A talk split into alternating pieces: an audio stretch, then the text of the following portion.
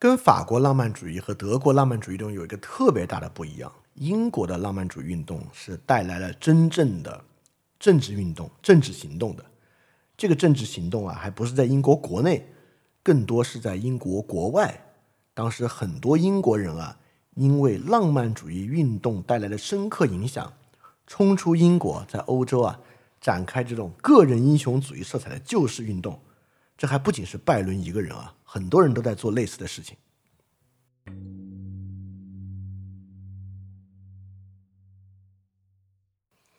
当时英国呢有两位将军，一位威尔逊啊是在玻利瓦尔手下，就是南美的解放者玻利瓦尔手下参与到这个解放呃中美洲和南美洲的运动，然后另外一个这个海军上将科克伦在海外啊参与到巴西和希腊解放战争运动之中。当时英国人这个救世情怀啊特别强烈，文学家也不遑多让。一个叫兰多的文学家啊，他是在西班牙直接参加反这个反拿破仑的共和制起义。兰多本身呢也是一个贵族啊，他一听说这个西班牙爆发这个反拿破仑运动啊，立马自己出钱在西班牙武装了一个军队，跟起义军一起作战。当时的西班牙，西班牙不是有共和制，后来王政复辟嘛，共和制议会啊还给他送来感谢信，委任他当西班牙军队的上校。但之后，西班牙王政复辟啊，斐迪南国王复辟之后，他立马退还了委任状，退还了一个感谢信，就说他永远忠于西班牙的事业，但是呢，却不愿意和发韦誓的叛徒产生任何关系。所以这些英国人啊，都特别鲁莽，就是包括拜伦也一样，就是想到立马就去做，但是品格都还挺高尚，这是真的啊。而且这些人，都特别的骄傲，就是拜伦的骄傲，我们一会儿再讲。兰多这个人也很骄傲，他的一首诗里面的一段就说：“我不与任何人争斗，因为没有人值得我与之争斗。我爱自然，我也爱艺术，次序在自然之后。在生命之火面前，我温暖自己的双手。火焰逐渐熄灭，于是我准备离去，悄然远走。特别很帅啊，但是也很高傲。”这位兰多呢是打这个西班牙反拿破仑共和之起义，雪莱呢是加入这个爱尔兰天主教解放运动啊，是跟爱尔兰一起去反抗天主教教会。拜伦呢当然就是打这个西班打这个希腊的解放战争。所以对于这些人来讲啊，诗歌就是是他们行动的一个附属品，是表达他们行动观念的一个工具。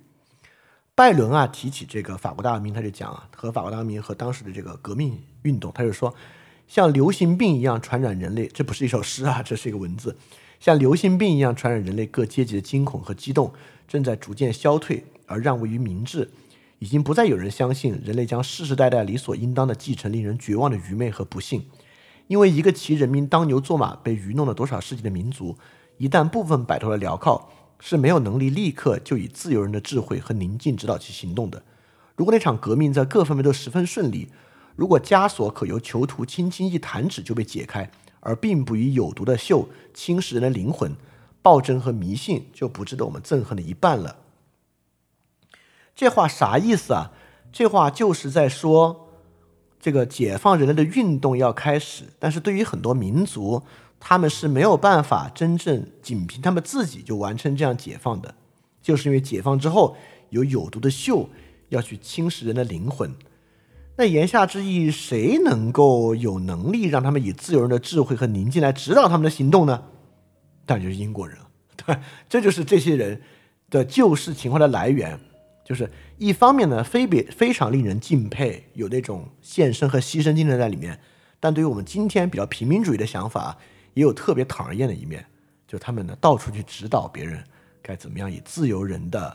这个明智来行动。而法国大革命为什么变成那样呢？因为缺乏英国人的指导。像雪莱也写过一首叫《悲歌》，写狂野的风，你高声呻吟；过度的忧愤，难成歌咏；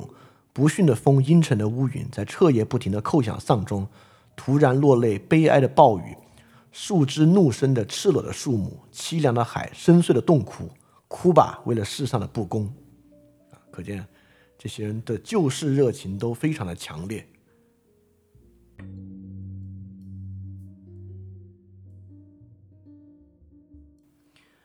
所以可见，后来对于这个拜伦和雪莱他们啊，真正支撑他们思想的核心是什么呢？是辉格史观，是他们都是相信辉格史观的人，就是世界是这个自由对于专制的克服和战胜，导致他们具有这么强大的个人英雄主义精神，去到处解决其他地方的问题。这里面有个很有意思的对比啊，就是普罗米修斯作为这个浪漫主义时期特别重要的一个象征，很多人都写过。普罗米修斯，歌德、拜伦和雪莱都写过普罗米修斯，当然其中最著名的是雪莱，因为雪莱最后最伟大的作品就是《解放的普罗米修斯》，而且是普罗米修斯第一次以胜利姿态出现的一个小说，应该是。所以他们的差异啊，就能看出浪漫主义就是英国浪漫主义，尤其是拜伦、雪莱他们的精神特质。歌德呢，其实主要写的是普罗米修斯的创造力。就盗火的普罗米修斯本身啊，在这个逆境和苦难之中，他的那种创造性，这个与德意志的这个精神是很像的。尤其德意志的意志啊、创造啊，其实跟浮士德的主题也有高度的吻合。拜伦呢，其实主要写的是普罗米修斯的忍耐，因为我们知道啊，就拜，我们刚才讲拜伦有一个有一个他的自我抒发之处嘛，就拜伦是这里面行动最激烈、最激进的一个。但拜伦的诗本身的悲观的色彩比较多，所以拜伦的普罗米修斯啊，我觉得是他抒发本人的这个超强行动力之中的这个不安全感里面的一个很重要的要素啊。所以他写的呢是在逆境中默默忍受的普罗米修斯的状态。但雪莱呢写的呢就是战胜了天神的，就我打引号的爽文啊，爽文普罗米修斯写的是一个完全胜利的普罗米修斯。在解放的普罗米修斯之中啊，面对复仇三女神，普罗米修斯直接回怼：“我现在掂量的不是你们的行为，而是你们所作恶而要忍受的罪。”就是完全是一个施行审判角色的普罗米修斯。而且我记得在这个被解放的普罗米修斯之中啊，这个反派朱比特还因为最后失败啊，为普罗米修斯大声求饶啊，让普罗米修斯饶他一命啊，之类的典型的爽文套路。所以，这个法国和德国的浪漫主义啊，都有一点点是那种暗色调的。就法国是一种特别大的厌倦和厌世情怀，德意志呢是那种神秘主义，就泛灵论、唯意志论，但都是有点暗色调的。但是英国的浪漫主义是那种特别亮的、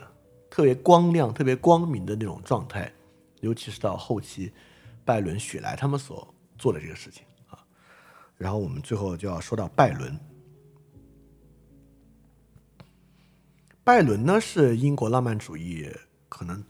最好的一个象征吧，也是英国在十九世纪一个比较重要的象征。可以说呢，是英国浪漫主义完成时的一个状态。整个这个人呢，他做的事情啊，气质，他的作品啊，都能够呈现出这一点。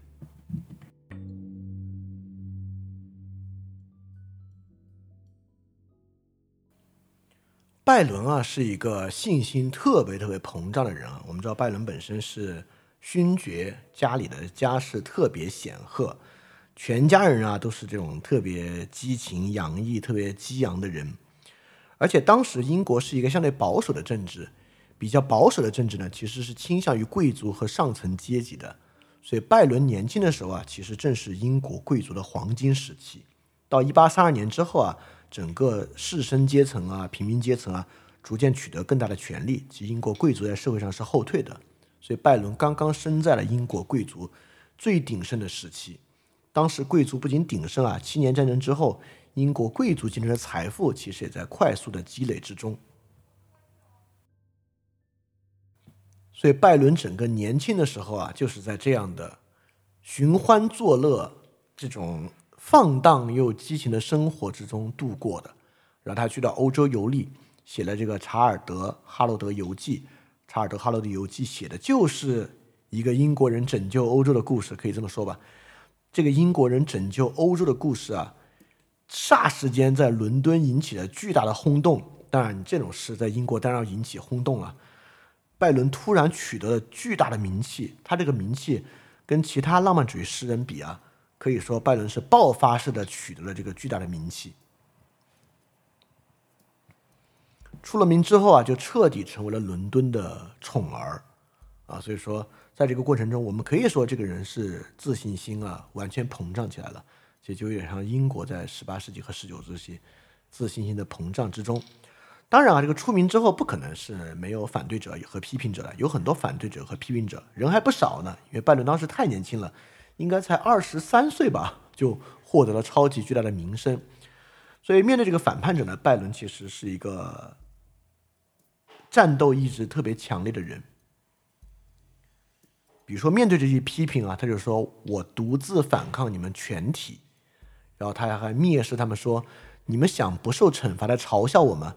你们想压垮我这个比你们全体加在一起都更强大的人吗？啊，口气就有这么大。呃，后来呢，他自己不是因为私生活的原因被驱逐嘛？驱逐之后啊，就忧郁了一小段，但很快呢，就是迎来了更巨大的世界和膨胀。他写诗说，古代波斯人把他们的祭坛修建在高原和俯瞰大地的山峦之巅。这一切并非偶然。来吧，把那些哥特式的、希腊式的圆柱庙堂和安放偶像的神殿和大自然敬神礼拜的场所、大地和蓝天比较，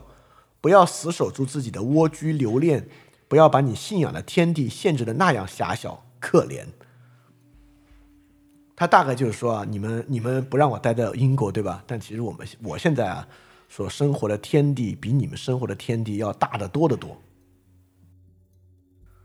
然后拜伦就彻底把生活活开了，然后开始更激烈的抨击英国，然后在全欧洲啊，不管在威尼斯和其他地方啊，都是社交圈的绝对宠儿啊，当时的可能欧洲最知名的一位文化名人了，在哪里呢，都是这个女人堆里的人，所以他的生活呢，确实不是过一个很圣洁的生活。但他在最放荡的时候啊，就是在威尼斯那一段，还是被爱情拯救了的，就没有让他继续沉沦在那放荡生活之中。啊，遇到了一位心仪的女子，和他结婚，但结婚之后也不是个省油的灯啊，这另外一回事了。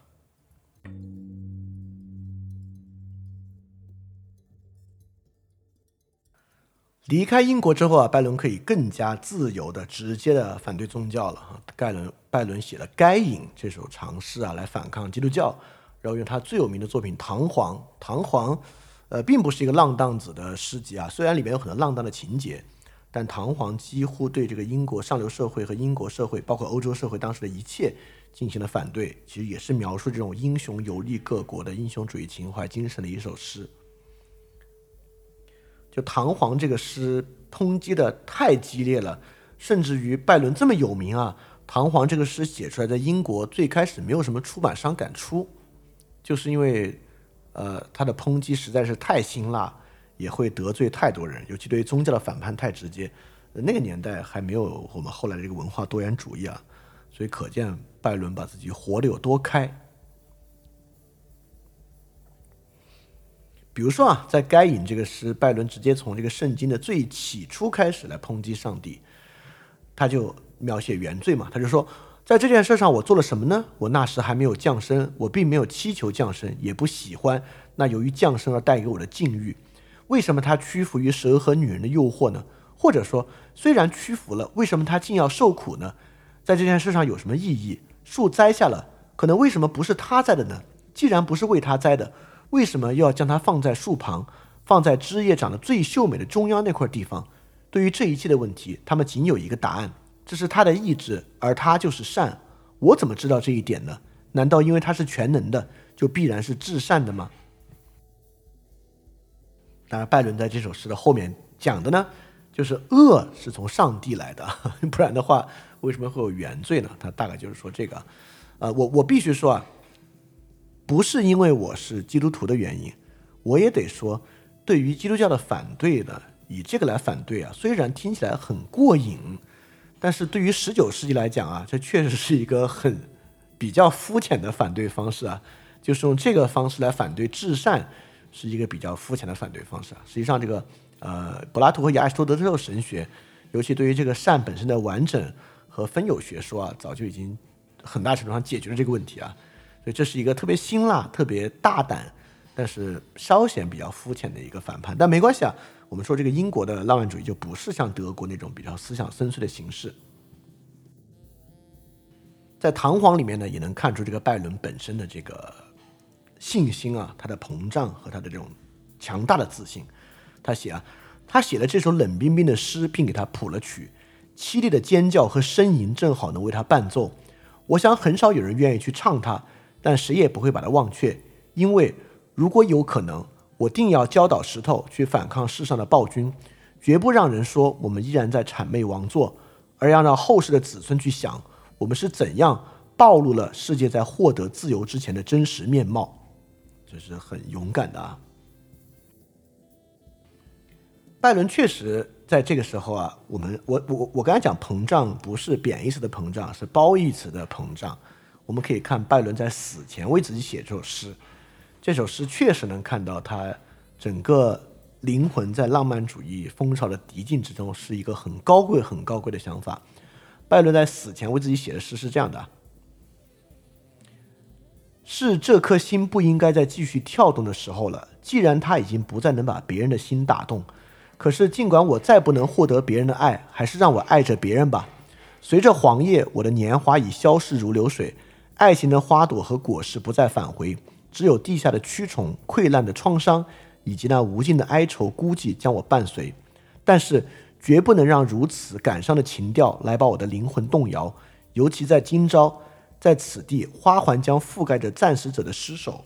或者是把英雄们的头额缠绕。看吧，看我周围这一片刀剑和奇经，这是战场，这是光荣的希腊原野。看我们多自由，就连那一生就放，就连那一生下就放在盾牌上的斯巴达人，也不能与我们相比。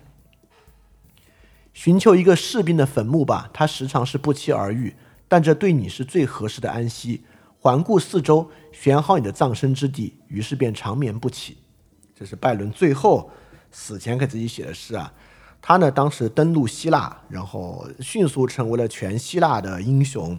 而且他当时是力排众议，是希腊内部的绝对主战派，并且领导军队作战，并且在军队中呢担任就是比较危险的前线野战指挥官的角色。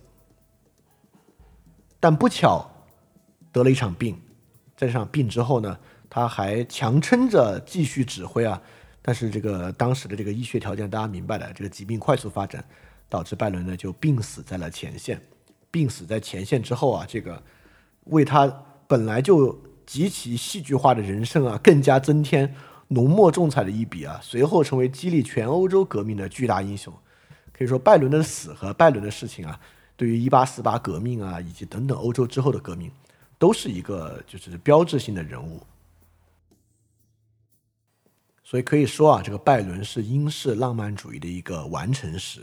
就英式浪漫主义跟德国相比啊，他的想法、策略性、思想的深度，可以说都相对比较幼稚。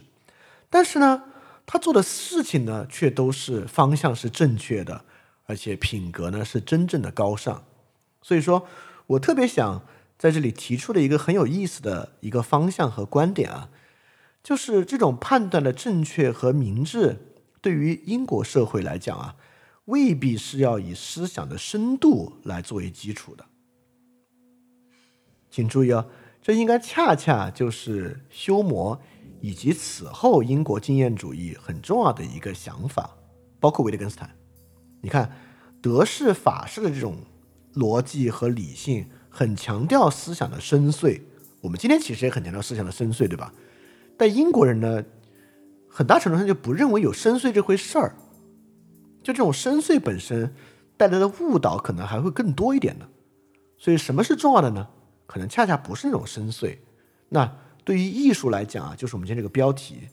这个艺术是当真，艺术里面有这有那，还是艺术就是卡塔西斯？可能是一个更正确的方向。就英国这种公民式的浪漫主义者，和德国那种学者式的浪漫主义者，至少在历史上留下的痕迹啊，他们所带来的影响是有很巨大的区别的。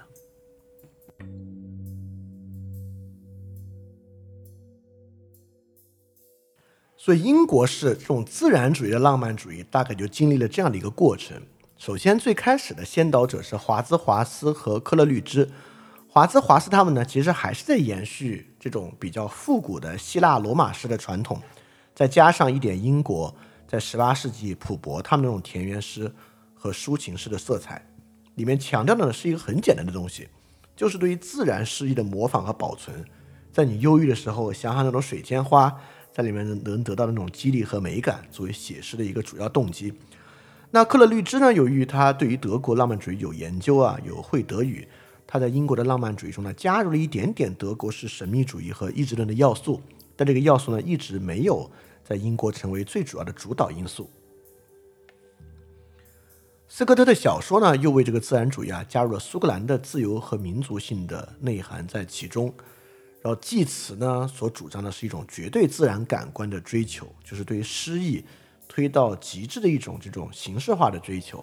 然后之后呢，就是这帮辉格党分子了。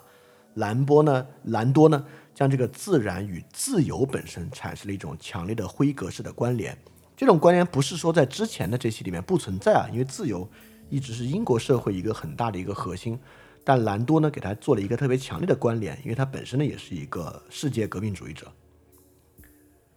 而雪莱呢，又为了这种自由，赋予了这种政治激进主义的一个激情。然后拜伦呢，最后啊，将他的诗和他的个人经历啊，把这两个事儿合二为一，做了一个完成时。所以英国式的浪漫主义就是这样一种很激昂的一个状态。这个激昂的状态，从最开始，呃，跟卢梭的自然观相比啊，一种很肤浅的自然观。然后最后走到一种很激昂的一种行动力，这个呢，与法国浪漫主义和德国浪漫主义呢确实有很大的不同。所以在英国，为什么艺术及其概念并没有成为一种目的，而在法国和德国对这两个概念其实都赋予了更大的价值呢？很大程度上，我觉得有好几点构成啊，这几点大家可以来去想一想，你认为你认为它能不能成为我们今天能够延续的一个思路？首先呢，就是英国的经验主义传统。英国确实对于概念思辨理论化，它的关注和为它赋予的重要性，比法国和德国要小得多。第二，英国虽然面临这个社会巨大的转折之机啊，从过去基督教的教条和启蒙理性之中走向现代性，但这个现代性最开始的那一部分在英国已经生根发芽了，所以英国的转变。在浪漫主义的时代，更多的还是从这个托利党相对的保守主义转向辉格党比较相对的激进主义和进步主义的一一个转换。但这个转换的内核在英国已经有了，这个内核呢，英国人当时就拿着来来作为这个浪漫主义本身的内核，而不用像法国和德国去追求新的内核。第三，就是英国当时啊，确实在一个国力的上升期。而国力的上升期又叠加了贵族比较黄金的年代，所以英国这帮浪漫主义者啊，不都是一帮有闲阶级吗？这些有闲阶级没有像法国的政治家们吃那么多苦，也不像德国人啊，就处在一个比较晦暗的国内环境之中，所以这些人啊，信心极其膨胀，就他们的浪漫主义并没有巨大的痛苦要去解决，他们有痛苦啊，国内的压抑都是他们的痛苦，但这个痛苦没有大到像法国和德国那样。从他们要的文学去缓解的那种痛苦之中，没有那么大，所以说比较容易把它导向一个相对来讲没有那么重要。我不是为了写这个诗活着的一个状态，而这个诗本身呢，是我要做的那个作为英国公民生活那一部分的一个注脚，一个卡塔西斯和一个情绪抒发或者一种工具。所以因为这个原因啊，虽然。同样裹挟于欧洲十九世纪初浪浪漫主义运动之中，但英国的浪漫主义呢，好像就没有走向法国和德国的方向，这是我对它的一个解释和原因。那我认为这个解释和原因呢，呃，可能很难在今天得到一个延续，因为今天呢，我们其实不太具备英国它所具备的这些背景啊，也就是说，在今天的环境之中，如果我们回到今天的标题啊，就是你把艺术当不当真，我觉得。不把艺术当真是个很困难的事情，其中一个最大的困难就是，如果处在一个普遍目的比较丧失的情况之下，艺术不当目的，什么当目的？艺术能被当真，或者浪漫主义能被当真，最大的一点就是它提供的目的，在你没有目的的时候，浪漫主义为你提供的目的。啊，这个我觉得是在今时今日啊，艺术能被当真，可能一个特别重要的原因在其中，而且呃，处在一个这个我们今天这媒介和艺术啊更加商品化的年代，那么艺术要去回应这个市场，要获得最大的共鸣，你让它以不当真的方式来做，可以，对吧？那种娱乐性的东西可以，但是有点企图心的，这个企图心既包括。比如说流行票房上的企图心，我们也知道，比如现在国内的环境，如果你要取得最大的这个流行程度，取得最大的舆论等等等等，你的企图心就要大到啊，包含目的在其中。或者说艺术家本身的企图心，在这些企图心之下，艺术都很难被当做一个不当真的东西啊，都很容易被当真的。一旦当真呢，那浪漫主义本身就容易去夺走。真正啊，就人社会化的那个目的的存在，而成为一个要么是法式的，要么是德式的，我们可能需要去警惕的一个东西啊。也就是当艺术被当真，艺术成了真的东西啊，某种程度上呢，也就是概念、思想体系成了真的东西，那这东西成了真的，生活可能啊就会变得有一点点假了，主要就是这么一个情况。好，今天要讲的呢，关于英国经验呃浪漫主义的就是这些啊。我们来看大家有没有什么问题要问。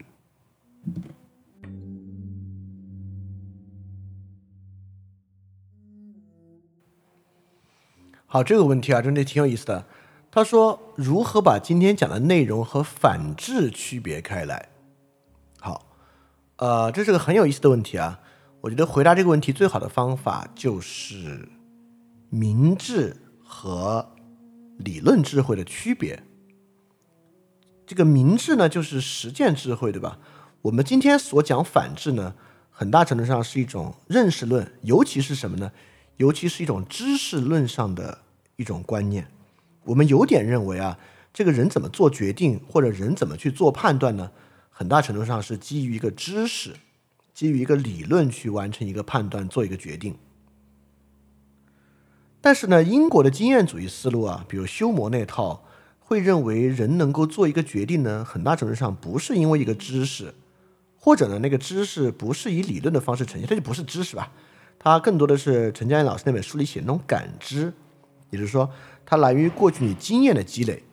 这个经验的积累，你未必能够完完全全讲成知识传授给他人，但更多的呢，是你的一个决定。这就有点像。如果我非要举例子的话，我就举谈恋爱这个例子，就是你很难把一个人处理良好或者人际关系吧扩大一点啊，就是我们统被称为情商人际关系那个东西，就一个情商很高、非常会处理人际关系的人，未必能够把它完全理论化教授给别人。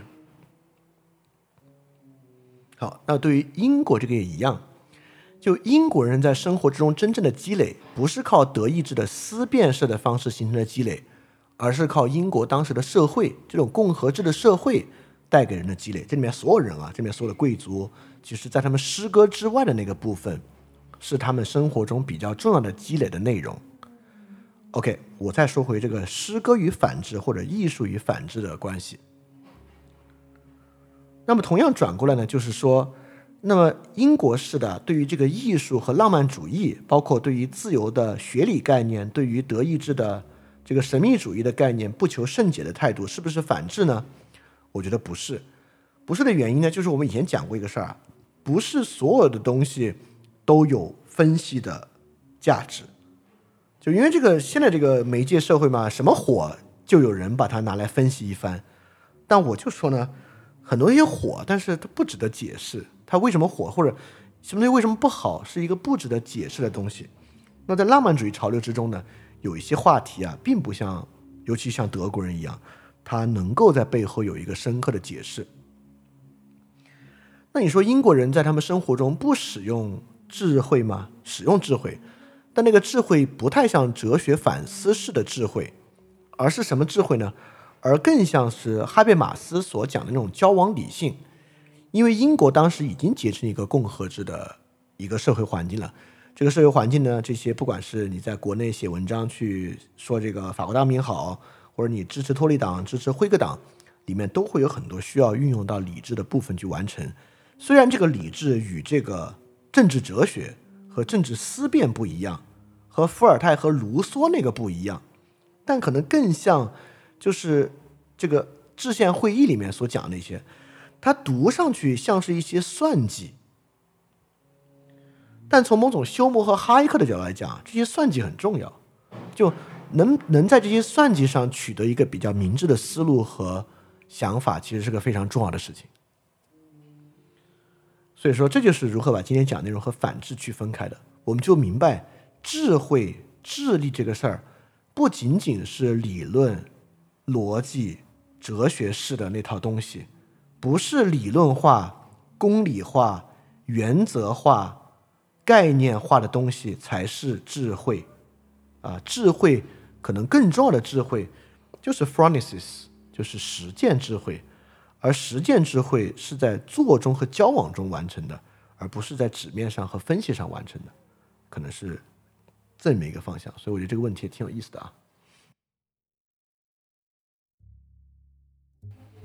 好，这个问题啊，说我们会确实比较偏爱这个德国哲学的样态，鉴于德国浪漫主义的气质，我们与这种德国气质之间存在什么联系呢？这 可能更适合是上一期之后问的一个问题啊。那么，我们与德意志浪漫主义之间确实有很重要的一个气质啊。我们上次讲到了各种各样的个人主义，对吧？英国式的个人主义啊，基于社会财产参与的这种个人主义，与德国式的个人主义，德国是什么样的个人主义呢？就是基于范林论谢林哲学的个人主义，个人意志的个人主义。这种个人意志，它并没有社会内容在其中，没有社会内容的个人意志，最后变成什么样呢？就是这个德国啊，在一战、二战之间，很多人听说过啊。这些德国人都非常爱读书，很多人都有很强的这个音乐才能、绘画才能、艺术才能和哲学才能。这些德国的士兵虽然就是一个小的小小的步兵，在战壕里面拉小提琴、读诗，这是他们的生活。但是呢，在公共问题之上啊，近乎于没有判断力。所以你看，我们这里。个人主义有各式各样的个人主义啊，我们上次做了很多区分，但在这里面呢，应该有两种个人主义，一种呢是基于社会生活、财产权、政治权利所构成的英国式的个人主义，还有一种个人主义呢是在唯心主义哲学、意志论哲学之中，通过个体的艺术和智慧经验所构造出来的个人主义，而这种个人主义呢。很容易与集体主义合流，所以我们跟德国浪漫主义的关系，就是因为第一种个人主义缺乏了，人就容易去找第二种，人越找第二种吧，公共问题之上可能就越糊涂。这是我们从，就是这这这个这个回答当然过于简单啊，但这个就是如果我们就要回答德国出了什么问题，那我觉得这个就是个回答。好，这个问题啊，就是对自然的诗意模仿和中国文人这种将自然作为审美对象是一样的吗？诗化自然这一类寄情山水，达到精神按摩的作用。我觉得英国人比中国人的自然诗意更精神按摩。但如果你知道这个中国古典山水画，我们今天由于那那套知识失去了，所以我们其实失去了一个视角。就中国古典山水画，很大程度之上是道家传统。而且是道教传统，所以那些山水画的题材是有讲究的。比如说上面有多少个山，有多少洞，是什么样的河，和那套黄老修炼之术是有关系的。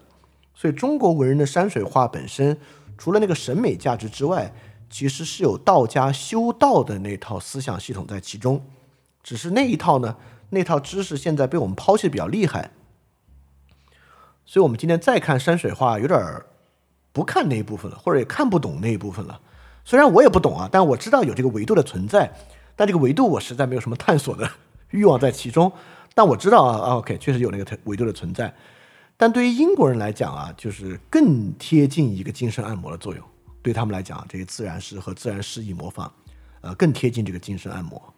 所以我觉得中国文人跟这个还是不太一样。中国文人还有那一部分，那个黄老哲学那部分啊，这个英国人不太有。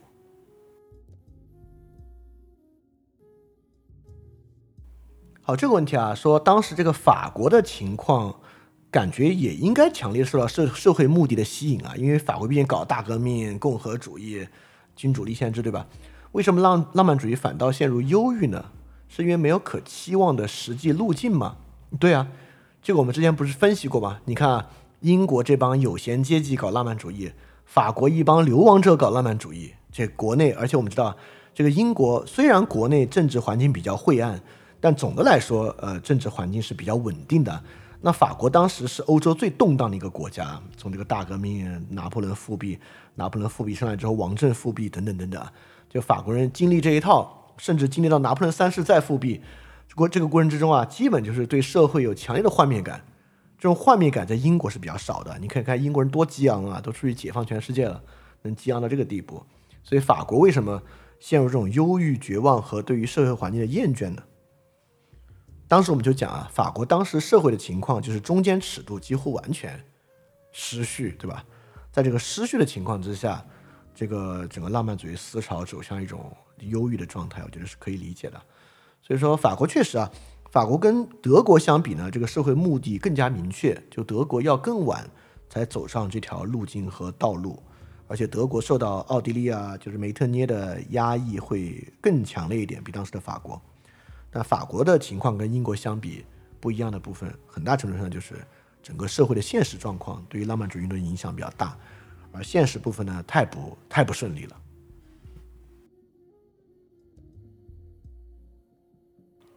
还有问题吗？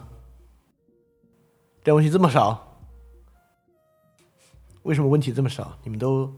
已经失去对这个内容的兴趣了，对不对？你们都已经不再愿意听饭店二点零了。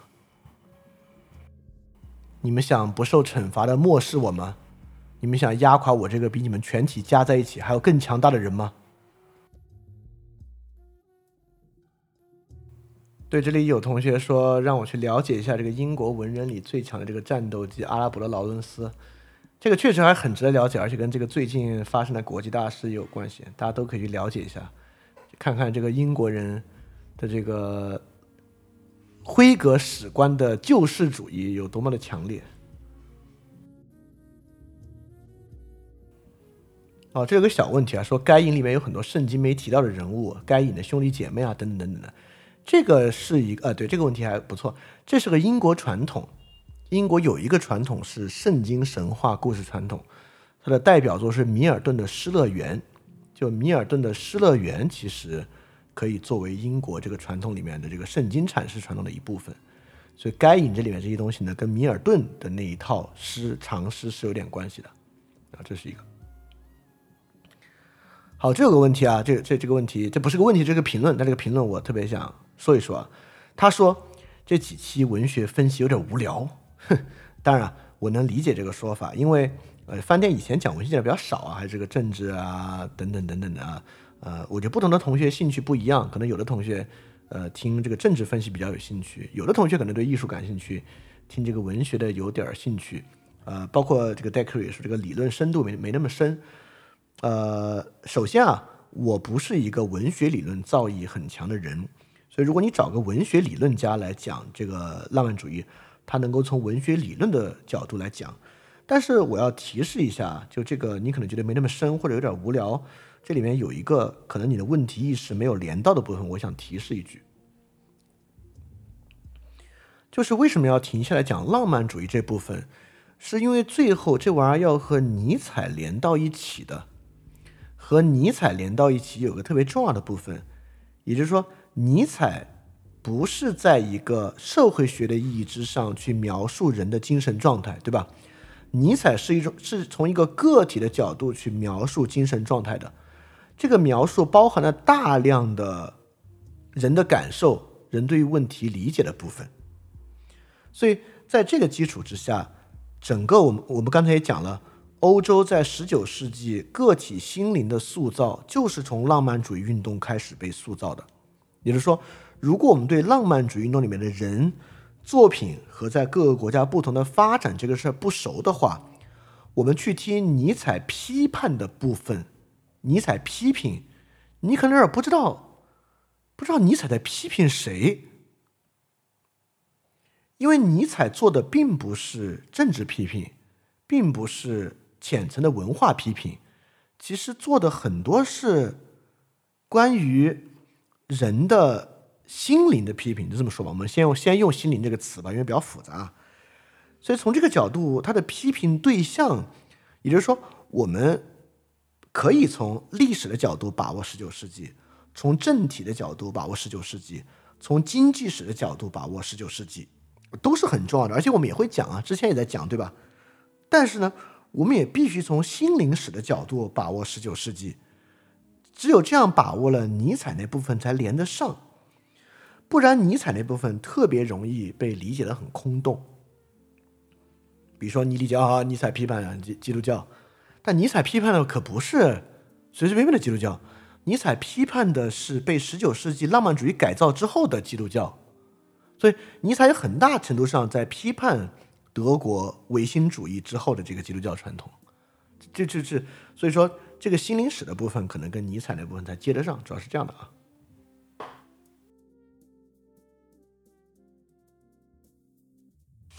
好，这个问题啊，说这个英国简单的浪漫主义好像也没有相对产生很多深刻的现实主义作品，这是为什么呢？呃，现实主义的为什？比如，比如英国有很多现实主义作品啊，之后狄更斯的小说啊，等等等等，在十九世纪都是最有名的小说吧。所以小说的潮流在十九世纪，法国、英国是两个重镇，对吧？这两个重镇都有很多很重要的小说作品。那么，作为现实主义小说这事儿，我觉得它跟俄国白银时代那种小说不一样啊。就是我们知道，英国这些小说和英国的社会改良关系非常大。英国当时写这些雾都孤儿啊，这些小说和当时童工的状态和童工政策都有很直接的关联。就是这些写作的目的就不是为了像陀思妥耶夫斯基啊，揭示从这个基督教神学思辨角度一个特别深刻的一个境况。写这个小说很大的目的就是要推动当时的立法和社会改良。从这个角度来讲呢，你说狄更斯的作品和陀思妥耶夫斯基的作品，从深刻的角度比，那陀思妥耶夫斯基的作品当然更深刻了。但某种程度上反过来说，哪个对于社会更有用的角度来比呢？那狄更斯的作品很可能对社会更有用。也就是说，英国我们刚才也讲了，这些人除了是诗人之外，他的第一身份是公民，就是他在社会中有他的一个作用存在。那狄更斯其实也一样，对吧？所以说。当然了，所以英国不怎么出深刻的作品。二十世纪也一样啊，二十世纪英国出什么特别深刻的思想家吗？像法国、德国一大堆哲学家，英国倒出了很多经济学家，是真的啊，出了一些伦理学家，对吧？就是，就就是休谟和洛克之后这个传统啊，本来就不是奔深刻那块去的，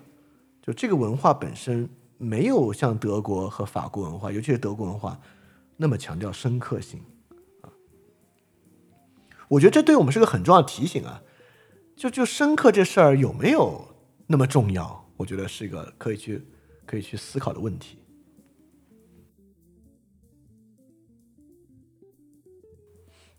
好，这里面有个小问题啊，说呃，现在的浪漫主义形式有各种各样，但是英国式的好像是最陌生的一种，这是为什么？呃，有两个原因啊。第一，我们也讲了。就英国式的这个，它的主要载体是诗，诗和我们今天是隔得最远的一个文学形式。比如说以小说为载体的浪漫主义，其实我们现在接受起来更容易。读诗，尤其读翻译诗这事儿，几乎我觉得很困难，很困难。所以从这个角度来比，虽然这些诗全部出版了，但你读完之后留下特别深刻的印象，我觉得难度是比较大的。这是一点。第二点呢，就是我们刚才讲了，就英国的浪漫主义是里面颠覆的最不彻底的一个。就是它跟英国的传统啊接的最紧的一个，就比如说刚刚该隐那个，就如果你对于米尔顿这套体系不熟悉的话，你去读该隐可能也有点不知道。就算你是个基督徒，你也是不知道说啥呢？怎么我在圣经里没有读到过这样的东西啊，对吧？所以它其实是跟普伯呀、英国中世纪啊那套传统连的比较紧密的一个。所以说起来话呢，就英式的浪漫主义可能语境最强，所以说。可能对我们今天影响稍，就是对于我们这个文化的影响可能相对小一点点，大概是这样。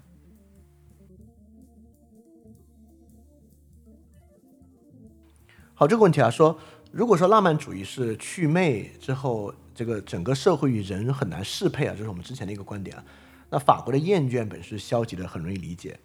德国这种唯心主义为什么也是消极的？以意志战胜现实来讲，它不是非常的积极吗？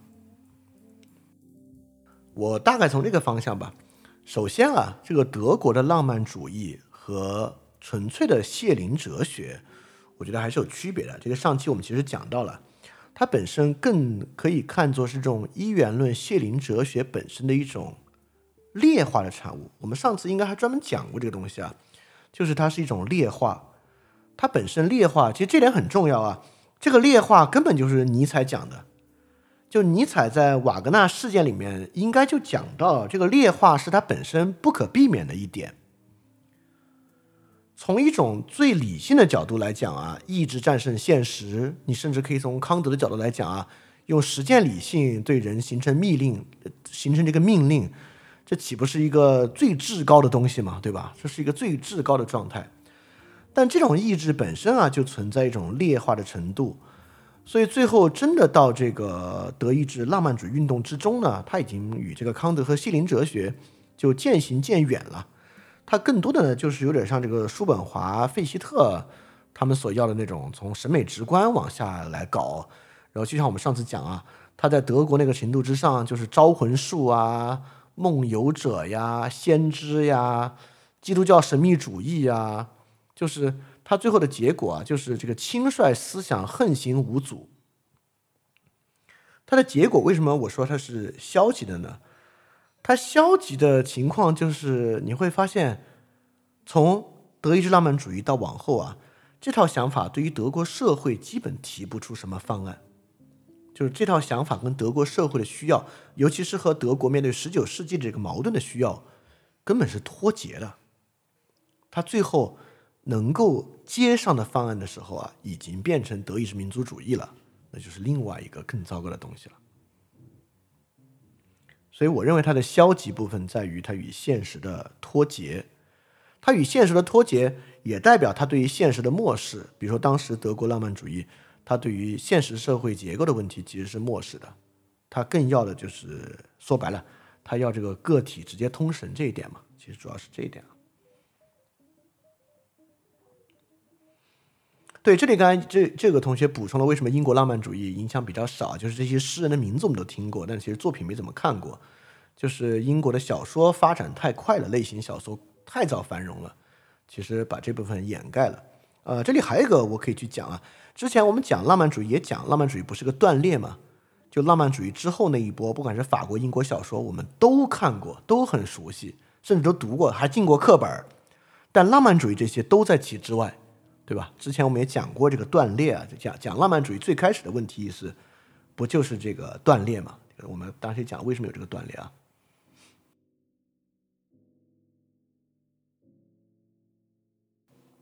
好，最后我们回答这个问题啊。就是说，这种肤浅和我们讲的直观有关系吗？嗯，没有关系，啊，就是，呃，如果有关系的话，它会变成另外一种浪漫主义，就是，呃，这种它它不是肤浅，但它不是一个直观，就是也也就是说，比如英国人为什么能够做一个明智的决定，不是因为他妈帮就知道了正确答案是什么。是因为他们有一个严密的流程，一个严密的程序，一个议会辩论的过程，一个社会过程，在帮助这个决定的形成，而而不是因为因为是公民社会，所以所有公民都瞬间就能知道答案是什么？不是啊，这个这个问题我觉得比较好的可以看这个去理解这个哈耶克，就是这个形成本身啊是靠社会流程去形成的。而不是任何一个社会个体的独立决定，因为知识是分散的，知识分散在任何一个社会独立个体之中，都不都不足以得出最后的那个答案和决定。我觉得这是休谟和哈耶克要去强调的那个意思啊。所以说，这里我们能够去求助的并不是直观。好，那今天我们大概要讲的就是这些。那我们今天大概就到这里结束。我们再隔一周啊，我们把这三个呃浪漫主义思潮讲完了。那你觉得讲文学部分没那么有意思的呢，那我们下期就开始去准备讲一八四八革命。我们上次讲到一八四八革命嘛，这期我们就讲啊，这个一八四八革命怎么发生的，而且发生了一些什么样的事情啊？当然，拜伦的这个他的努力啊，也在其中会再次被介绍到。好，那我们下期去讲一八四八革命再见。那我们今天的节目就到这里结束。大家的感谢相信，也感谢分享你的相信。在二零二三年啊，饭店在不断完善自己的服务体系，包括原来的电台节目《世界苦茶》的 Newly Digest 每天都有新的视频节目、基石计划以及各种各样的沟通平台啊。我一个人能够完成这么多的事情啊，其原因呢，就是因为我可以心无旁骛的创作，所以这与大家的支持是分不开的。非常感谢一直以来支持翻转电台啊，也就是支持我做这么多创作的同学们。也希望呢能够获得更多朋友继续的支持，欢迎大家在 Patreon 和爱发电支持泛转电台，来构建一个能够更好为大家服务的免费的服务体系。好，如果你希望啊通过爱发电和 Patreon 支持泛转电台呢，请去 Show Note 查看这个支持的地址。非常感谢大家，非常感谢你收听本节目。如果希望每周一加入微信群，跟我们一起学习，提出问题，看到每次分享的 Keynote，可以微信添加想借 Joy Share 想。借的拼音 x i n g j i e，Joy Share J o y s h a r e，并说牛津通识读本就可以被我们拉入群中，每周一起学习了，欢迎你来。